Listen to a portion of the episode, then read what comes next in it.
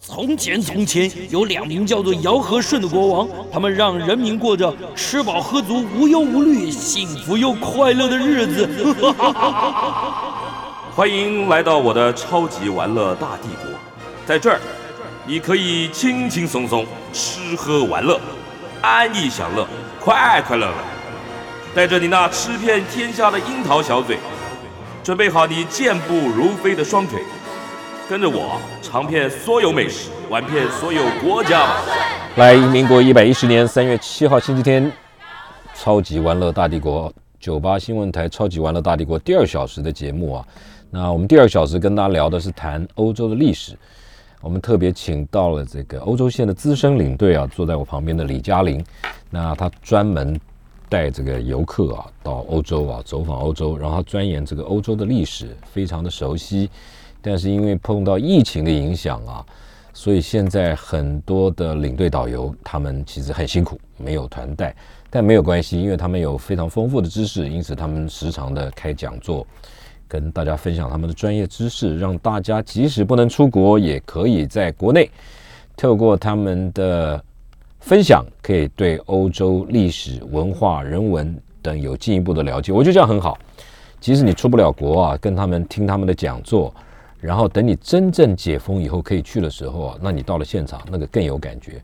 所以我们今天特别把李老师请到我们现场来，李嘉玲啊，来聊葡萄牙航海洋帝国，谈大海大航海时代的开路先锋。嘉玲在我们现场，嘉玲好，嗯，呃，姚大哥好啊、呃那听众朋友或者是观众朋友，大家好，我是嘉玲，也可以叫我 Linda。 Linda，嗯，是的，自我介绍好的。那我目前是欧洲线的失业领队。啊，失业领队，呃对，距离我最后一团逃难式的回到台湾，大概也啊快要一年左右的 时间逃难式了的回到台湾，你是的平常都在那里不回来啊？啊，你都没直有接在啊那里带，我没有没有没有嘛，我就一团带出去，一团再带回对来。嘛？对嘛？啊但是最后一团的时候，你也知道了，欧洲那时哎，候你最后一3月团是几月？三月十号，还好啊，很多人在二月就、很多人二月就失业了。，嗯对。但是那个时候，因为我带去的国家，它在三月十号之前，它都还是一级，也就是说它是哪只哪是个国警家戒。我在克罗埃西亚，哦，还好。那个是，的。嗯那那时候我的团员也问我说，O 不 OK？我就说，那既然只有一级，也不到二级、三级的话，原则上是非常 OK 的。嗯，谁知道等到我们飞到了克罗埃西亚，才玩了两天的时间，就升一级了觉醒，来马上二级，再三级。那怎么办？那个时候怎么处理？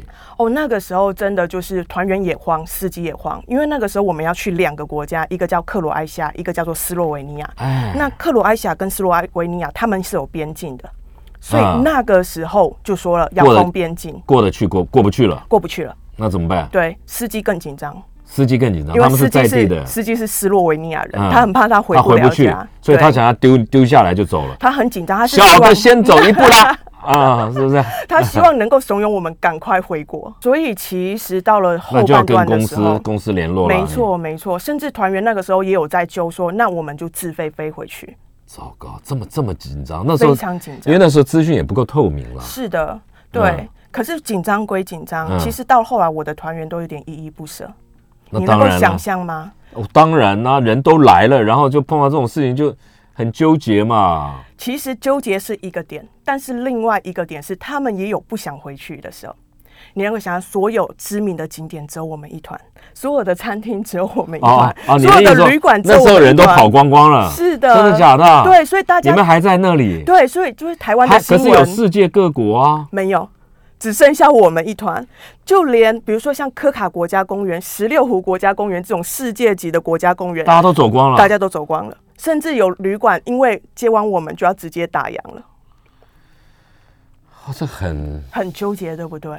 所以后来我的团员就分成了两派，能不能不做？嗯能不能能不能就走完？因为没人嘛，没人就不是怕啦。对？所以我那时候带的是十六个团员，十六个团员就分成了两派，那怎么一派办就是说我要提早回去，要你要走早安排；啊，那另外一派人就说我们就是要玩完，那怎么那办？你知道16那两个人会吵哦，十四个想要早一点回去，真的只假有两个想要留下真来。的假的？对那个那两个是做什么行业那个的？两个就是退休的夫妻，就是也没有什么事情，啊，对他无所谓他无所谓。啊，置个人生死于度外。对，所以我表 面上、对我表面上很平静，但心里面我也想完了完了那完了。你因那为你自己呢？我的工作是绝对要停留到最后一刻，也就是说，如果事情真的是到了这一步的话，我必须要先把陪着这他们走十完四个送回先来送回去，然后陪着再他陪们走他完们走完。那无所谓啊，是的都，没没人啊，你也不怕啊。对。后来我就想说，嗯，结最终结果可能是这样子。然后那一天晚上已经原则上是因为我们那时候是飞杜拜回去的那，是在杜拜第转行机程第几天呃，那个时候是十五号倒数第三天了。啊？那还好的对啊，那是没有的差。那所以难怪他们想要赶快回来归心似箭。对对对如果对是去第二天就发生这种事，那那个才纠结了。有难处啊？有，有什么？就是有那时有候有有旅行团是这样两的天就回去了。啊，就是刚降落而已。然后那个时候，因为他要过边境，可是那时候边境已经封起来了。好。那这个时候费用怎么办？你顺便给我们上一课。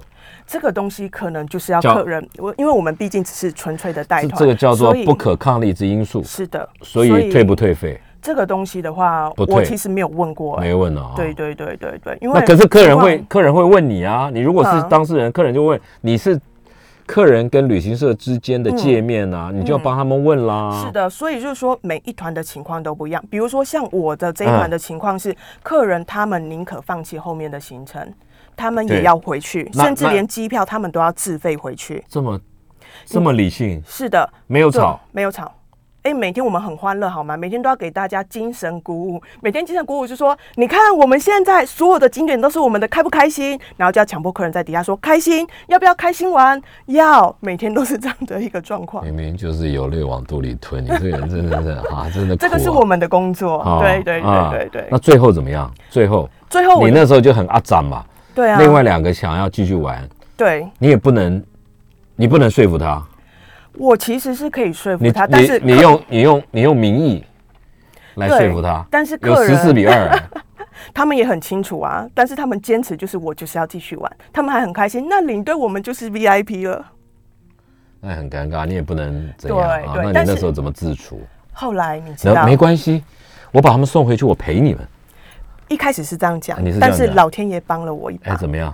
已经统计好十四位客人说好，他们要自己花钱，因为我们是团体机票嘛，对你一定是团进团出。对你如果要提早回去，你一定是要跟着原要按你原行程走的那两个人。对对，所以那怎么办啊十四个人已经统计好说好，那我们就是买机买票，个人机票，，对，坐土耳其航空回去。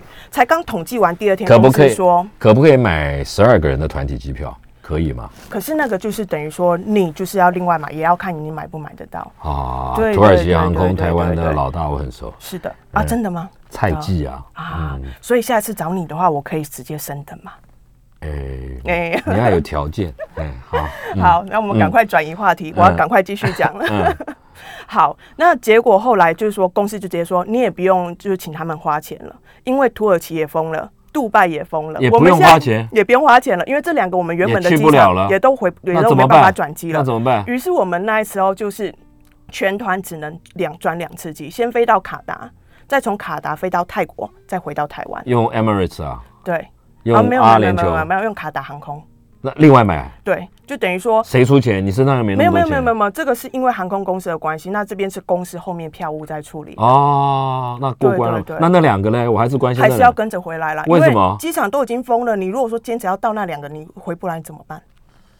所以最后就是大家回来了。哦，对对那有了这个对对难难忘的经验。是的，回到台湾，我们在排检疫的时候排了超久，排了两个小时，排了两个小时了之后呢，后来我们又开始在那边精神鼓舞，然后就看到大家愁眉苦脸之后，我们在那边拍手，为什说我么？们顺利回来了。你这不是幸灾乐祸的行为？没有，我是在恭喜各位，好吗？嗯有时候你知道带团你要讲求的是一个气氛，因为你遇到了这种不可抗力的时候，有时候领队就像你刚刚讲的，苦往自己肚子里吞，但是你要留给客人的是最美好的一嗯其个实经你验。你自己不能紧张，不能自己不能慌，不能要保持镇定。对可是有时候客人会不理性，怎么办？会，那怎么办？我曾经有发生过一那次。怎么办？对，啊，只能够安抚。比如说，就先给客人骂，因为客你人的在气 EQ，头你，的 EQ 这么高，我这个都是经验的磨练，你 E 也 EQ 曾经被客人骂到哭过，你 EQ 很高我没有，哦啊，我没有，真的没有？对，因为还有更高的。我有遇到过，比如说在机场，因为嗯彼此没办法住在一起，你也知道，有时候航空公司给的位置什么是散的嘛。哦，你就说一对恋人或夫妻是的，是已经是、呃没办法坐一起，所以你就要去帮忙瞧嘛，对不对？有时候是其实也不是你们的责任啦，没但是错但是好好心的领队就要去帮忙瞧，就说哎，对，可不可以？他们是一对儿，你可不可以换一下，对不对？那嗯有的人就愿意，有的人就不愿意，是的，那你怎么办？他差很远吗？很远。很呃远应该来讲是说，那天又满对，还有就是说，这个我也不讲哪一家航空公司。啊，对，就是说，因为我们现在买机票是不是有分为就是一般的散客的个人票嗯跟团体票？对那通常来讲，你如果买散客票，你是不是可以先选位？对，有的航空公司可以是选的位，但是现在很多人都很聪明，比如说我们两个一起出去嘛，哎我就故意选 A 跟 C。什么意思？那别人就看到说，哎、我要选位的时候，看到中间空一个 B，左右夹人，是不是我就不会去选那个位置？那搞不好，如果今那是天个这人班票啊，对，那这一班班机没有满的话，他们就可以三两个人坐三个位置，对对不对？对，舒服一点嘛。可是重点是，等到个人票都选完了之后，换团体票入场。啊啊，如果怎机么飞机很满的话他，就塞是不进是来了我们就塞进来了？办啊，所以我曾经有过所谓的龙骨座的一个经验，就是我的客人可能四十二 B、四十三 B、四十四 B，所嗯有人都没有坐在一起。那个时候我就直接拿着所有的位置给客人看说这个叫天天不应，这个叫地地不灵。就算我在神通广大，我也没有办法。那也没办法啊，对对直接对对讲啊，这没有办法啊，是这的这这不是你的问题，这是是的，所以排位置又不是旅行社的事，没错，大哥，关你什么事？没错，大哥，再好多讲几句。但是你 要，但是领但是队还是要瞧，哎呀但是毕竟对，但是毕竟有时候客人的感觉跟他就是说理性跟感性是不一样的。他的当下他会认为说你就是没有帮他，可是重点就是说，当你能换都换了，他们又是最晚到的时候，基本上人家也不愿意换，本来就不要换，为什么要换？因为他可能。换我也没位置坐了、对啊。，他，因为而且他们夫妻两个的位置是，比如说一个是四十二 B，嗯，一个是五十三 F，都没有靠窗，也都没有靠走道，而且还分得很开。那你想想看，大家都是成双成对的出来，谁要跟他们换呢？他们周遭也不是我们的团员，对不对？这个时那怎候，那怎么办？到了啊，机场退票 了，哎、你的反应好真实哦！退票了，真的你不帮我弄，我不参加了，我走了，哇，你完全重现了当时的现场，真的是这样子，真的，是这样子。那怎么办？那个时候其实我有跟航空公司啊，因为他们还没有来嘛，我这就没有用啊，满的你没有，对那坐什么舱？坐驾驶舱给你了，所以我那个时候有先跟航空公司讲，航空公司说是有剩几个就是个人票的人还没有来 check in，如果有机会可以帮就 我帮们你换，弄一下但是必须要等到所有个人票都结最束后嘛。嗯对，那我就想，好，那这是最后的机会了嗯结果呢那等到那夫妻来的时候，我就他们一开始来的时候，我。其他团员都在旁边，我也不好当下就跟他们讲，我只是说啊，因为你们比较晚到，那其他人先去托运行李，单独留他们这两个。跟晚到没有关系吧？位置就画好了，跟晚到对没有，关但系、啊。是会有处理方面的问题。哦他们在大家面前骂你，跟他们私下在骂你，那感觉就不一样啦。面子问题嘛，对你来讲，还有就是团员的幸福度、哎呦，信任程度。哦，就信任你的程度，对你，如果想你第一天你就在机场刚碰面的那一瞬间，你就被人家骂得狗血淋头，你还没有办法反驳的时候，那你就惨了，是不是后面带团就不顺了？那怎么办？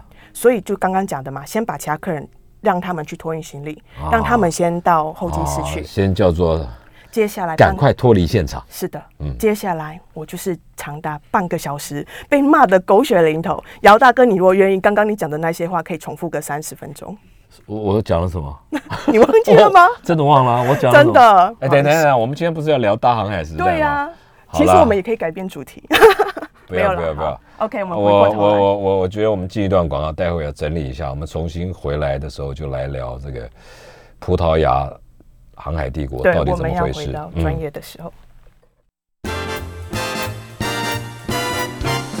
来，回到正题啊，我们今天要聊的是葡萄牙大航海时代的开路先锋。在我们现场的是资深的欧洲线的领队李嘉玲。上个阶段当然了，因为自我介绍花了一点时间呢、在讲这个去年呢、可能很多旅行社领队导游面临的一个不同的际遇。他告诉我们，因为疫情发生啊，他在他那个时候人带的团十六个团员正在克罗埃西亚碰到了一些情况。当然，我们也就稍微聊到了一下作为一个领队啊的辛酸了。当然，下次我们有机会要请嘉玲来，好好的来讲这个领队导游的辛酸。真的，我觉得里面有太多的故事啊，是可以跟大家分享，而且都蛮精彩、蛮好听的，而且可以从里面去得到如何保障自己的权益，而且领队导游怎么样跟领队导游的互动，你可以得到比较好的、优质的这个旅游体验。我们讲回来，好葡萄的，牙，嗯，好的，不好意思，各位，刚刚我跑题了。有不会了，来，好的，那我们今天其实主要想要嗯讨论的是葡萄牙的大航海时代。嗯，当我们讲到大航海时代的时候，我们首先会想到谁？是不是想到哥伦布发现美洲新大陆？嗯，是不是想到麦哲伦麦哲伦绕地球一圈？对，对，但是这真的有些一圈吗？其实他没有绕一没有圈，吗他到就是菲律宾他周遭的时候，嗯因为跟当地土著嗯发生冲突，嗯他在那边死掉了。对呀、对，那后来是他底下的部下再把船开回到原本出发的地那方。还是没有一圈啊。对，但是对历号史上称啊号称大家就会说他绕了一圈。嗯，所以当我们讲到他们的时候，事实上已经是航海过了将近一百年左右的时间了。哦，欧洲航海，可是能够让他们就是说后这些后起之秀能够创下这些世界的壮举，当然它不是一触可及的，嗯它肯定是有前面的铺陈。嗯，那如果要讲到前面的铺陈的话，那我们就要讲到葡萄牙，葡萄牙，嗯对，他出了一个非常有名的一个王子，他叫做恩里克，恩里克，对，也有人翻译叫做亨德瑞克，哦因为毕竟你知道各国的那是语什言么对牌？Hendrik ，Hendrik， Hendrik，对对对那有对一个琴酒就这个牌子，对，应该是吧？但是我对酒不了解，好喝吗？黑瓶子，啊，杜松子加玫瑰花瓣，好像很不错哎、哎，对，对，像葡萄 Henrik 对、嗯 h e n r i 嗯，对，像葡萄牙的话，它很有名的就是它的波波多特酒，嗯对，波特酒波特酒，嗯，对对对对。嗯，哦，好，所以的话呢，我们今天他请你把头发往后啊，啊，好的， 好，我把头发往后拨，嗯嗯嗯， 我明天就要把它剪掉了，哦，真的吗？ 因为太毛躁了。哦，好，好的来讲，OK，到 Hendrik，对，嗯所以那这个王子呢，他到了他过世的时候，后人为了纪念他，给了他一个尊称，叫做航海王子恩。为什？么？因为没有他，基本上大航海时代不知道从什么时候才会开始。这先生是做什么的？这王子这本个来就王子是做什么的？嗯接下来就是我们的故事的一个重点。他造船的，他不是造船的，开船的。他也不是开船的，好了，你讲吧。好吧？猜不到了，对不对？啊对对对， 他是一个，就是说当时阿维斯，就是说葡萄牙的第二个王朝阿维斯王朝哎，的国王嗯的小孩，但是他不是继承王位的那个，啊他对王位也没有兴趣。那早年呢，他跟着他爸爸呢去攻打现在我们所说的摩洛哥有一个城市叫做休达，他去打仗对，哦，然后去打仗了之后呢，因为那个时期其实就是十字军东征之后，大家对于这种异教徒觉得很痛恶的一个时期，嗯，所以那个时候他就想了，哎。好像很久以前就有一个传说，在非洲大陆的深处有一个基督教的国家，跑很远，对，就是你要想啊，比如说那是我们哪里拿这张地图，对对对来给对大家看好，给大家先看一下，对等一下来再来解释这张来地来图。来，他在哪里？他的好国家在哪里？好，据在说对对镜头嗯好的，据说那个国家呢，大概是在这个地方。啊，那他的国家在哪里？呃对，那这他个的国家在这个地方，哦哦，葡萄牙在这个地方，嗯所以呢，当时异教徒就是在整个地中海沿海，包括了现在土耳其一带、中亚一带，这边都是土这个伊这斯里兰这教的。里是亚洲，对中，这里是中亚，有没有？这个就是波斯湾嘛，红海跟哦波斯湾，这里是阿拉伯半岛，这里是欧洲，是的，然后那这里是非洲，北非，是的，那这里呢？这这里就整个非洲，这里就南非啊，最底下里的是非洲，对然后这是中亚，对，这这里整块这整块是非洲大陆，对对对，然后 OK 这一个是阿拉伯半岛，嗯然后这边就是亚洲所在的地方，那这里就是印度了嘛，嗯中南半岛，嗯嗯啊，我们台湾在哪里？我们台湾在这里，嗯小小的一块， ，OK，所以据说在非洲大陆的深处，可能是在这一带的地方有一个有一个基督教的国家，他也是听说，听说的。然后然后那个基督教国家当时的国王叫做约翰，人家叫他祭司王约翰，他怎么会知道有这个人就大家谣传吗？啊？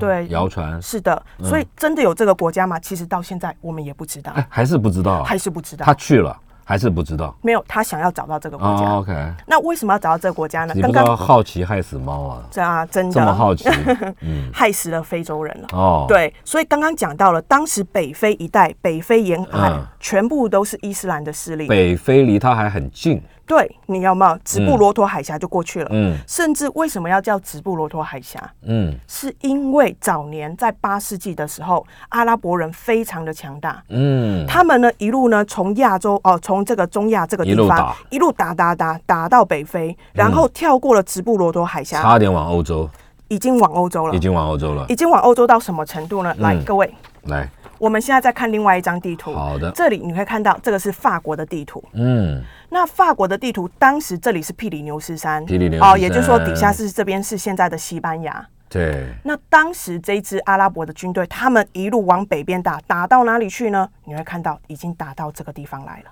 往上，阿拉伯人哎，对阿拉呃巴黎在这里哦，他们已经打到这个地方喽。啊，好危险，是的，嗯所以当时你刚刚讲危险就说对了，因为当时如果这场战役打输了的话，我们今天到欧洲去，我们就不是看教堂喽， 我们就是看清真寺喽，也也没关系啊，这也有没什关么系，有对不对？ 这历史就这样，有什么关系啊？是的，所 以、啊，嗯所以的话呢，当时这场战役叫做图尔战役。哦，，对，然后这场战役的话呢，当时整个法国是一个分裂的状态，嗯，有一个很有名的宰相，他叫做查理马特，查理马特，对，，法国的一个宰相。嗯，然后你知道他是谁的阿公吗？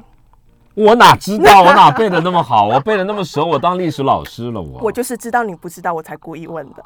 好好好好，好你给我记住， 就第一天碰面就得罪了姚大哥，啊，无所谓，我无所谓，哎，我也没办法给你机票，对我就是记恨这一点。好好，？好，那这个查理马特是谁的阿公呢谁打工？你记得你一月的时候有一个也是就是历史的领队吗？叫做 Amanda，我们有请一个阿曼达来哦，对好然后呢？然后跟他有关系啊，他有讲到扑克牌里面的其中一个人。哦你看，我都有很关注你的节目，不是，你是因为要上我的节目，所以去 导点了几集看一看。你为什么？么要戳破我呢？ 我本想要增加我们的亲密度。哦，啊可哎以。呀，可以你看我这样 子讲了，被戳破我都哭出来。好好好，没关系。那个是谁？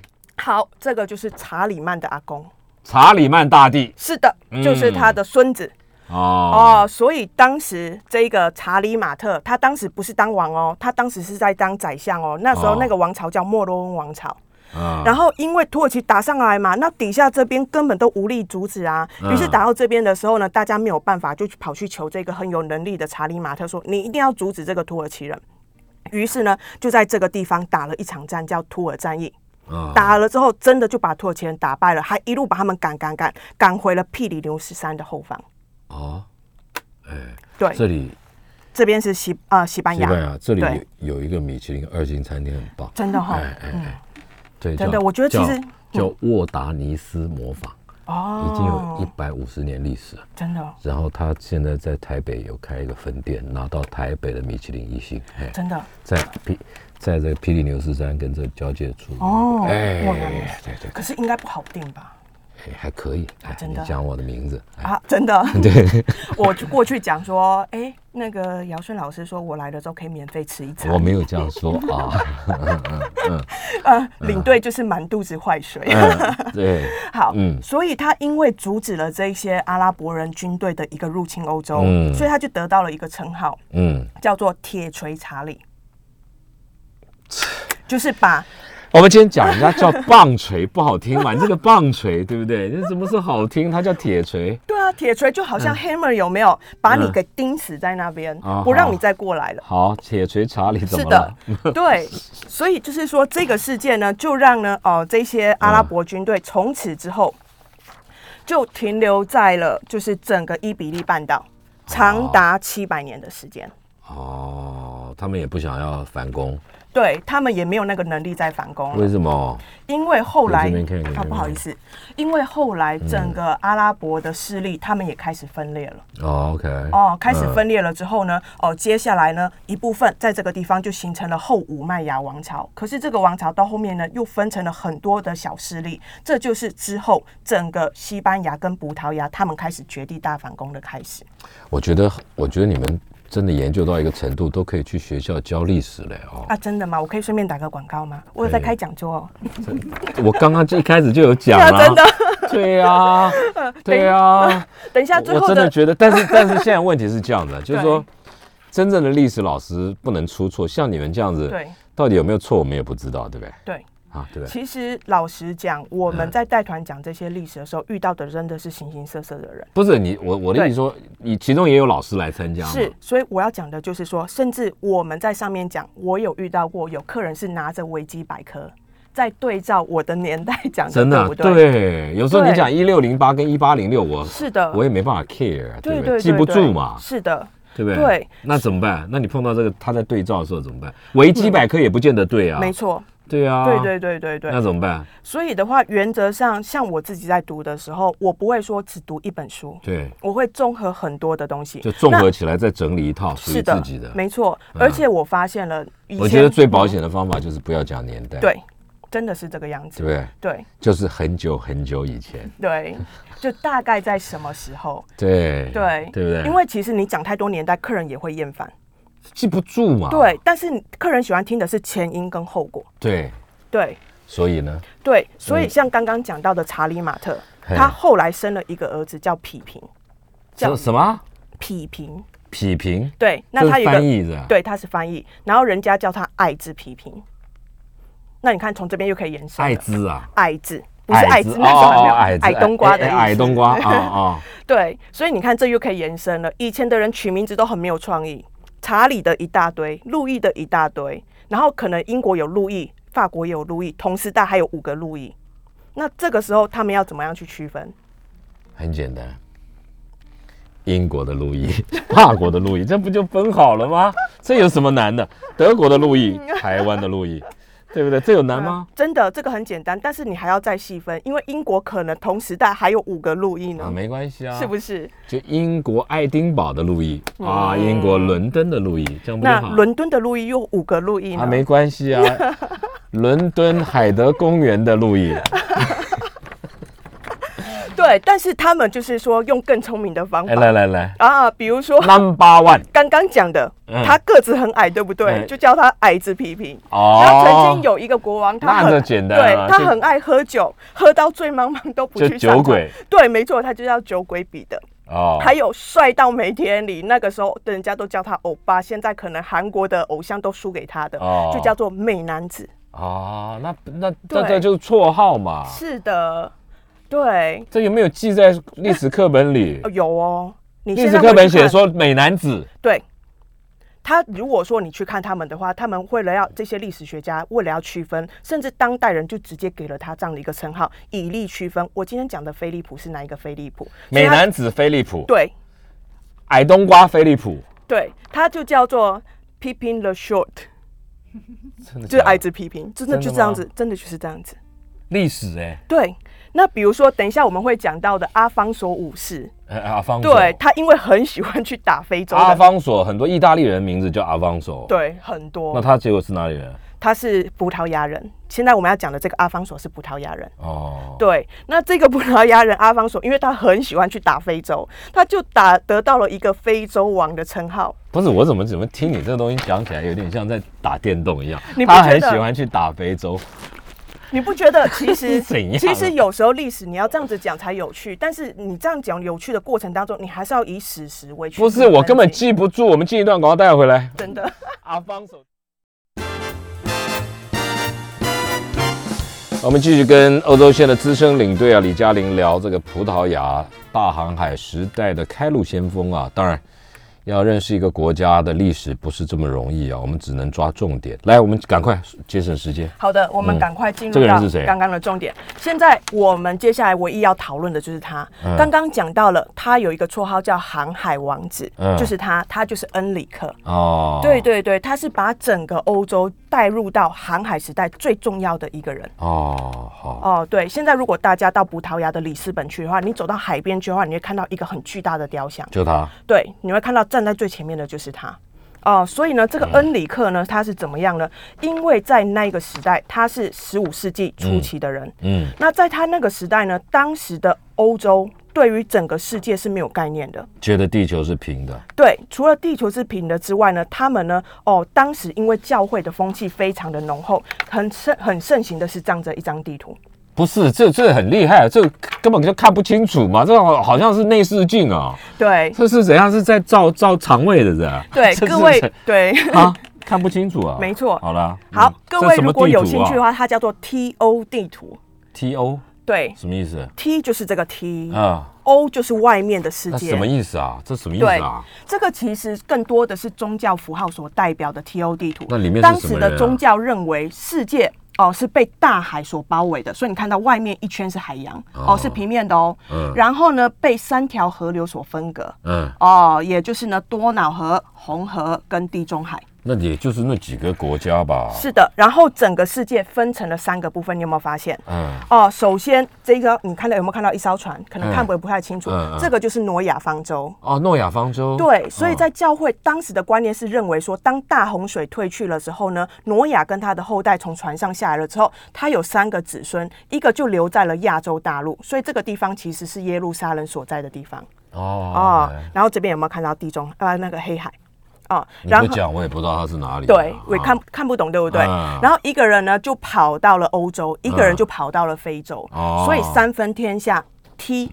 跟 O，、哦当时的世界对于整个呢哦没有地图概念，他大概们就认是为这种感觉，地啊嗯球就是这个样就子，是长得这个样子。还有另外一个概念哦，你不得不说早期的罗马人哦、希腊人，然后嗯这一代非常的厉害、嗯哦形。这象个是二世纪地图、的地图，航海还没有地图就是地图而已。哦，那已经很厉害了啊。是的，当时托勒密他画了这幅地给这图边看，嗯，哦。那你有没有发现这幅地图有什么问题？你会发现哦，亚洲有了，有没有？哎然后阿拉伯也有了，阿哎拉伯他半怎么岛也去有勾了。勒出来的啊？对，这个就好要厉害研究了更深了。嗯有机会我们下次再开一堂。 好然后这里是哪里呢？这里是欧洲。哦可是你有没有发现？你看哦，这里是地中海嘛，对不对？嗯出海了之后到这边，有没有发现它就没有海洋了？不见了，对，没有海洋了，断了。对，然后你再看一下，这里是那个印度洋，嗯怎么办有没有发现印度洋它也是被陆地包围起来的？嗯，它也就是一个内海的概念。怎么办？所以今天姚大哥，我问你，世界告诉你现在的世界地图，一个是长得这样子，你有机会呢绕到亚洲去，可是它地图是长这个样子。嗯，还有另外一个看起来更精准的地图，它告诉你说呢，世界是有尽头的，它嗯没办法绕到亚洲去。那你会 OK 相信哪一个？阿在，不知道对不对？两个对都很难选，对不对？对，所以当时的人就会认为说，哇，我与其去相信这个不切实际的，我相信相这信这个，个。可比相较信仔这个细的嘛话，对，可是又断了，又断了。怎么办？所以恩里克当时他开始这个大航海时代的时候呢，他就是要去找答案他就是想说有没有办法绕过这个世界的尽头。但是刚刚就像刚刚讲的，哦他是要去找到这个祭司王约翰的国家。为什么？因为当时中间的这个势力全部都是被伊斯兰。阿拉伯人哦占领的占领的，他必须要找到一个国家可以夹击这些异教徒的势力。这是他一哦开这个始是的初衷初。始的动机。对嗯对对，所以可能有些人会认为说，他一开始就是想要去东方找香料，其实那是不切实际的，也不因为是去为了征服，不对是对对，他只是想要就是找到一个国家可以联手、哦把这些异教徒给赶走。啊，很难吧？对，所以当时就出现了一个状况，嗯他开始派船队出去的时候呢，很多人呢航行到这个传说中的世界的尽头的时候呢，就回家了。为什么？如果我再往前去，我被无垠的，我掉到无垠的深渊，或被火柱吞食怎么办？那时候有很多神话是吧？是的，那个时候就像刚刚讲的嘛，很多的宗教主导着这个世界，所以他嗯们会认为说世界是有尽头的，可能是有就是大火柱会突然间冲上来把你吞噬掉，或者是你会掉到无垠的深渊去。哎所以一开始他派出的航海队可到能这里到这个地方的时就回候头了就回头了。大家都不敢再往前进。哎，可是恩里克他就觉得，就是说呢，没关系，因为有些人会想说，我就骂你，干嘛不前进一点就好？可是他是用怀柔的政策，嗯哎，就他说怎么弄？意思是说，哇，你很厉害耶！你下次如果再前进一百公尺的话，我会很感谢可你。是他自己也在船上吧？他没有在船他没上，有，那他怎么告诉他他？是做统筹，当然船队要回来跟他报告啊那。他怎么鼓励他都回来了，他再叫他再走一趟，当然再走一趟喽。再多走一百公尺，是啊，终于给他鼓励到了，所以这就是我们接下来要给鼓大励家到了看的谁？当时呢，呃，加纳利群岛哦、给大家看一下，这个是早就发现的。而呢，当时世界尽头就在加纳利群岛在底下这个地方，博哈多尔角。当时据说这边就是世界的尽头。哦，所以呢，在一一四三四年的时候呢，终于有人呢勇敢的踏出了那一步。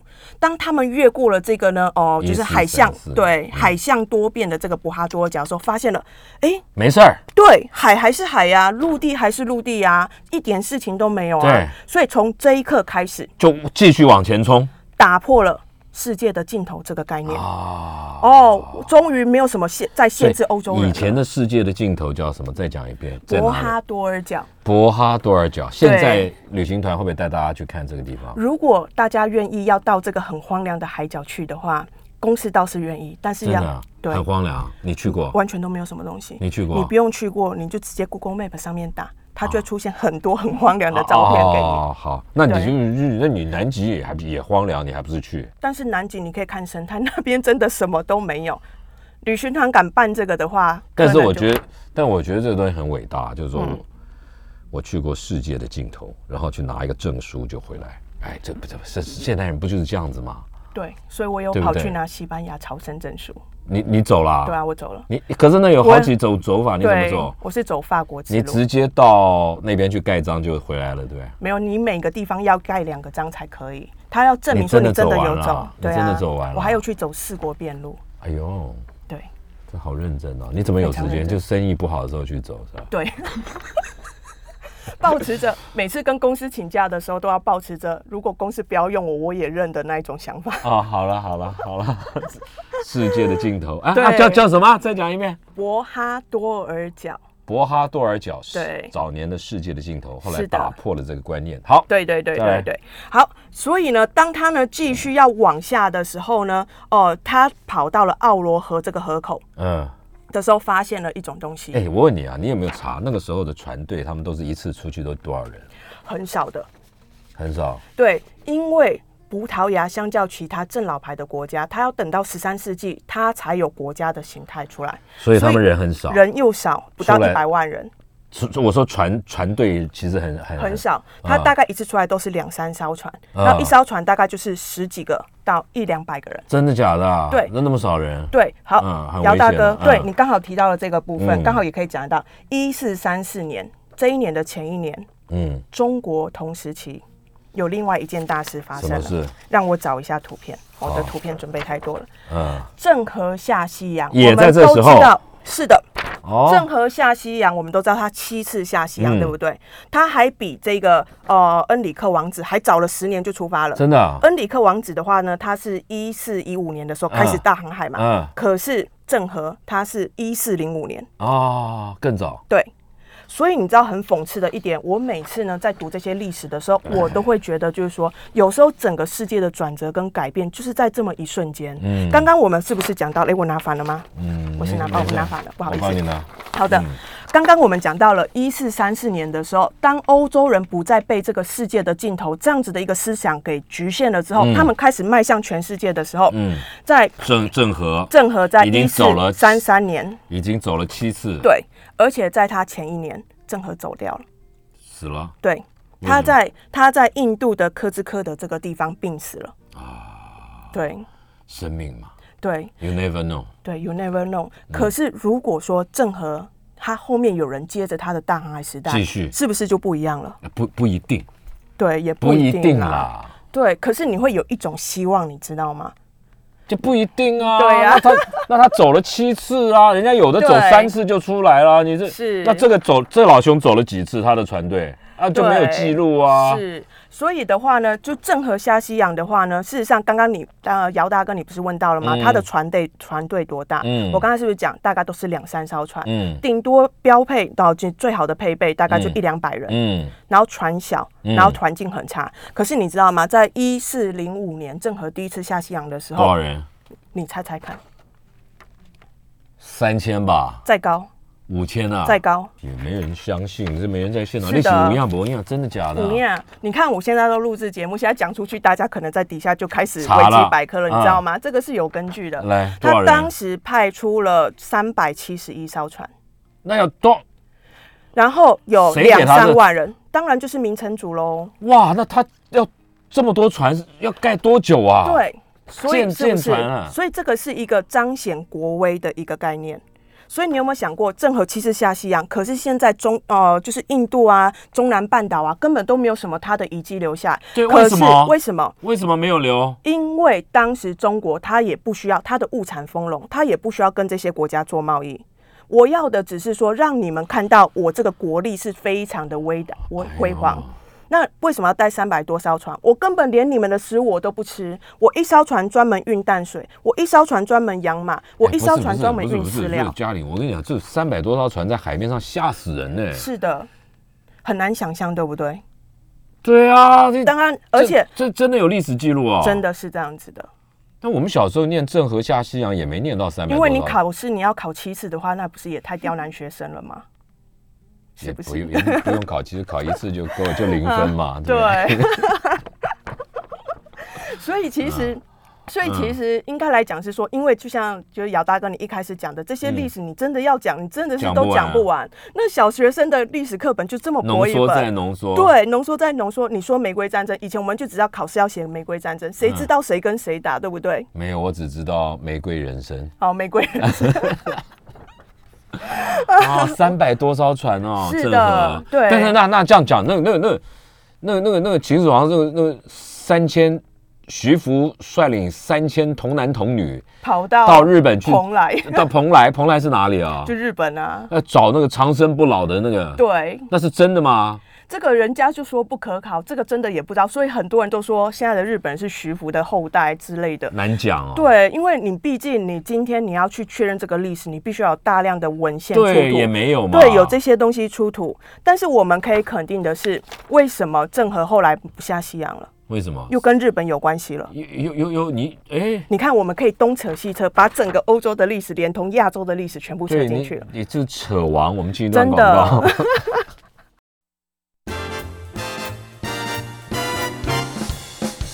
来，时间呢、永远都不够，尤其是讲到这个有深度的历史的时候啊，这个就是有一些互动的关联了、但是没有关系，因为这是很有趣啊，所以我们讲讲不完也没有关系，只要只要知道这一段历史，它其实对我们就有很多的启发了。继续讲下去，我们就聊到了大航海时代，然后呢，走到世界的尽头，继续往下走，然后对照了差不多时期，前后只差了十年时间的郑和下西洋，结果郑和没有继续，但是这位先生呢，就开启了这个新的欧洲的这个视野、国际是观的，没错然后，嗯，好，那刚刚还是再补充最后一段，好啊就是日本那个部分，为什么明朝就不再下西洋了，为什么不再航海了为什么？主要是因为当时日本开始进入到了他们的幕府内乱，进入到战国时期。乱了，是的，那啊嗯所以就在海上产生了很多我们所谓的倭寇就是海盗，海盗，嗯而且除此之外，当时的明朝在北方还有鞑靼、瓦剌那这是什些么东西外，患，那北就是方对匈奴、匈奴那种就类似匈奴的那一种啊。但是啊在那个时代，他们分为鞑靼跟瓦剌两个鞑部靼落。啊，一样，对，嗯那为什么清朝会入关？这个你看又讲远了，嗯就是因为他们要引清军去打击、对抗其他的势力。嗯嗯嗯好，所以这就是为什么后来中国反而就是把整个海洋关起来，因为他要集中势力去对付北方的外患嘛。嗯所以这个就是哦、呃东西就消没长空的一个问题。嗯，对，好，那我们继续再讲下去。刚刚讲到了欧洲开启了，就是说航向大航海时代、大世纪，就是说世界的时候呢，嗯接下来再过了十年，在一四四三年的时候呢，嗯当他们呢航行到这个布兰加角的时候呢，他们居然发现了，因为当时在这一带全部都是撒哈拉沙漠，是不毛之地，他们没有办法走陆路过来，对，因他为们只这有整走片都是对，啊他们是沿着海边走太过去。苦了，嗯，，对，所以当他们在布兰加角的时候呢，他们上岸侦查的时候呢，居然发现有骆驼的脚印，就表示这里有人的一个生活痕迹。啊，所以当时就决定了，好，那我们要跟国家报告这个好消息。嗯于是呢，一部分的人呢就回去葡萄牙就报可告以了。来了，对，一部分人就继续勘察。嗯那就在这个勘察的过程当中，发现了一个非常重要的东西，嗯，我称之为黑色的黄金。是什么？要大石哥油你觉得不对，那个时候还没有运用石油，咖啡、也不是咖啡，咖可可、也不是可可，黑金，哎，对，黑到发亮的黑人。在那个之前，你会想说，哎、北非不是也有黑人吗？不对，北非是可可色、巧克力色的黑人，哦跟这种纯黑黑到发亮的黑人是不一样的。哦，对这是哪哪一个种族？这个就是黑黑呃非洲人的其中一个种族，这个我就没有很研究了。哦嗯对对对，太深了啊！所以当他们发现这个黑到发亮的黑人的时候，就觉得很好奇啊，怎么会有这么黑的黑人？于是就把这一队人马呢给抓起来。一对啊，对，那个时候刚好就遇到他们遇到一群黑人。哦，然后那个时候抓起来的时候，有几个逃脱回到他们部落去的时候呢，嗯跟就跟他们那部打落的仗人了讲了，嘛，就讲了很紧张，因为当时势力相差是悬殊，因为毕竟那个时候他们是部落的形式，跟这种全副武装的欧洲人其实实力上是相差不一样的。嗯所以当时这些逃脱的人回到部落的时候，就跟部落人讲说：怎么办？有白到发亮的白人把我们黑到发亮的黑人给抓起来了，而且重点是在被抓起来这群人当中。 这群人，呃，你不要这样，我很难讲下去。不会啊，我我是我听是着很好玩啊， 我是很认真地我在我讲我是很认真的在 听，很好玩啊，好我容易记 住。嗯，好，嗯所以，而且在被抓的这群人当中，有部落里面比较德高望重的人，所以当时这糟糕个部那要来落呢抢，救啦，对，要来抢救怎么办？又打不过人家，只好带着部落有的东西，黄金、象牙、奴隶，跑去交涉。奴隶还要带奴隶，对，意思就是说我把人换回来嘛，我一个换你一个嘛。你知道，这就造成了不可磨灭的结果。这下好了，本来欧洲人觉得非洲大陆就是一片不毛之地，就是撒哈拉沙漠而已，没想到居然有黄金、啊有象牙，啊还有这些黑人奴隶。糟糕了，糟糕了，就所以来侵从略了，是的，所以从一占领四四三年开始，殖民非洲悲惨的一个遭遇就开始了。啊，啊、那当然了，一开始葡萄牙人也很笨，他们也是用武力去抢。那武力去抢的话，虽然说我的武器比较精良，可是对方人多势众的话嗯，还是会有死伤。对，所以后来就干脆不要了，他们就知道了，非洲深处不只是一个部落，它有好几个部对，落。怎么办？然后他们互相征战，而且互相征战的时候，他们赢了会把对方的男丁给抓回来。以前不是有一部电影嘛，叫做《阿波卡大猎逃》，它虽然讲的是中南美的事情，但是其实有一点像，就是我打赢了你这个部落，我把你的部落男丁嗯全抓回来接收，对，全接收。所以当时葡萄牙就想了一个主意，哎，既然你们这边比较落后，我们这边有的东西你们没有，不然我们就来交换嘛。嗯，对，你就把你的黄金拿过来，你的象牙拿过来，甚至这些奴隶呢被你们驯服的很好使，我就把他也带过来。于是带这个到时候欧洲，对，带到欧洲去。所以这时候我们所说的奴隶贸易就开始了啊。对，所嗯以大概是这样子的一个状况。所以呢，到了一四四五年的时候呢，他们继续再往南边走的时候，这个时候呢，奴隶贸易已经非常蓬勃发发展了。所以也因为这样子一个蓬勃发展，就开始让周遭的国家也了解到了。哎，原来呢，这样子航海事业也是有钱可以赚的，也是有利啊但是可航图的海。，但是航海还是要冒冒很多的风险啊，是的，就跟自然海象搏斗啊，是的对，但是冒险的永远是永一远般机老会百比姓多比较多，对。还嗯有就是对王族来讲，啊，他就我知是道派对派派底下的人吗？啊，对对对对，嗯，他自己又不用去，他自己又不用去，所以呢，就开始一路的往下走。那走到了大概是一四六零年的时候嗯呢，这个时候恩里克王子他也年老了。怎么办？所以呢，哦、没有办法，他就就只能结束。结束那他结束在任务哪结里束呢？是的，他就结束在狮子山这个地方，啊，嗯非洲，非洲的狮子山。所以后来当然了，接下来还会接续，比如说到了后来还会有，比如说迪亚士绕过好望角，哎、奇怪了，葡萄牙妙了，嗯，你说欧洲，西班牙、对，法国、英国，他们都有去占领殖民，葡对萄牙只弄了半天，只弄了个澳门，你就知道国家小人丁少，你光占领这些东西，你要去控管它的时候，你要花多大的成本？结果给西班牙占领了很多地方。是，的，可是那啊对已不对经到后期了。我对在啊找，诶，刚刚的那一张图片，嗯，对。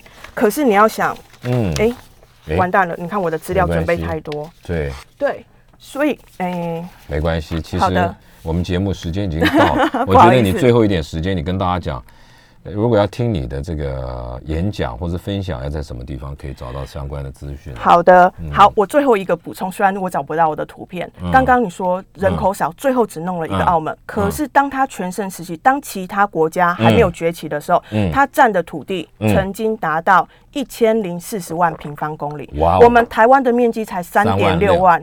三嗯万六，三三万点六六嘛，啊，对，才三点六万，你想想看。嗯嗯所以，可是就像刚刚讲的，他的人力不够，他的资源不够，嗯所以最终这些东西一一的被其他更强大的国家给吞噬掉了。真的啊，这个就是后续的部分。那当然了，因为今天时间不够的关系，嗯如果大家有兴趣的话呢，嗯我现在每个月的月底有在新月艺文沙龙，那我有是在哪那里啊？边新月艺人在台北车站附近。哦，好，对新月艺文沙龙。对对对那对，李嘉玲老师在哎，你的题目都是什么？